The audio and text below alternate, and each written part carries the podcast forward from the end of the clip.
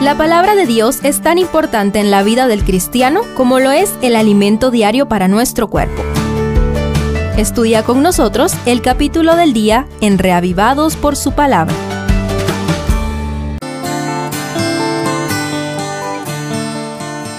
Mateo 8 parece reunir varios eventos para demostrar la divinidad de Cristo mediante poderosos milagros y de esta manera invitarnos a tomar una decisión respecto al Mesías. ¿Qué decidirás tú? Primero, el poder de la compasión. En esto se le acercó un leproso y se postró ante él diciendo, Señor, si quieres, puedes limpiarme. Jesús le extendió la mano y lo tocó diciendo, Quiero se limpió. Y al instante la lepra desapareció. Dicen los versos 2 al 3. Este breve diálogo con el leproso nos enseña que Jesús puede y quiere sanarnos. ¿Cuál es nuestra reacción cuando se acerca a alguien tan inmundo? Segundo, el poder del amor inclusivo. Al escuchar al centurión romano decir, Señor, no soy digno que entres bajo mi techo, di la palabra y mi criado sanará. Según el verso 8, Jesucristo no pudo contenerse y dijo, De cierto os digo que ni aún en Israel he hallado tanta fe. Os digo que vendrán muchos del oriente y del occidente y se sentarán con Abraham, Isaac y Jacob en el reino de los cielos. Pero los hijos del reino serán echados a las tinieblas de afuera. Ahí será el lloro y el crujir de dientes según los versos 10 al 12. ¿Por qué tenemos la tendencia a pensar que solo a los nuestros acepta Dios? Tercero, el poder del toque sanador. Fue Jesús a casa de Pedro y vio a la suegra de éste postrada en cama con fiebre. Entonces tocó su mano y la fiebre le dejó. Ella se levantó y los servía, declaran los versos 14 al 15. Una caricia puede ser más poderosa que mil palabras. ¿Estamos dispuestos a tocar a los enfermos? Si ya recibiste el toque sanador de Jesús, ¿de qué manera estás sirviendo a Él y a sus discípulos? Cuarto, el poder de una palabra. Al atardecer le llevaron muchos endemoniados y con una sola palabra expulsó a los espíritus y sanó a todos los enfermos, según el verso 16 de la nueva versión internacional.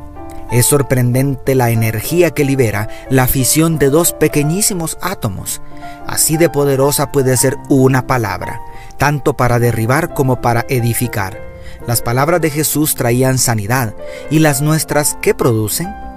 Quinto, el poder de la fe. Ante la tempestad, los expertos pescadores despiertan a Jesús gritando, Señor, sálvanos, que perecemos. Según el verso 25. A lo cual el maestro responde, ¿Por qué teméis, hombres de poca fe?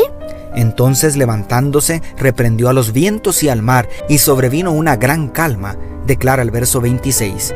Y según el 27 de la nueva versión internacional, los discípulos no salían de su asombro y decían, ¿qué clase de hombre es este que hasta los vientos y las olas le obedecen? Yo me atrevería a responder que, además de ser Dios, era un hombre de fe.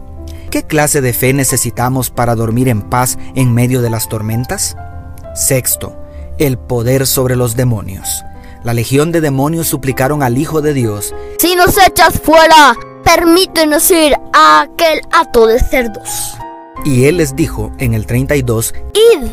Ellos salieron y se fueron a aquel hato de cerdos, y entonces todo el hato de cerdos se lanzó al mar y perecieron en las aguas.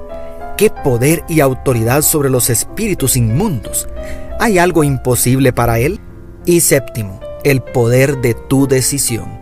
El capítulo inicia con una multitud siguiendo al maestro, pero termina con una multitud rogándole que se alejara, según el verso 34.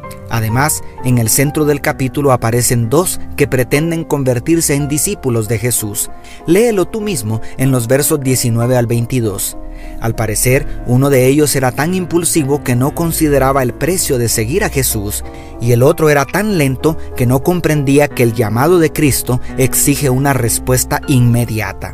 En conclusión, Jesucristo era el Todopoderoso andando entre los hombres, con autoridad sobre la enfermedad, la tempestad y los demonios. pero es tan caballero que respetará tu decisión.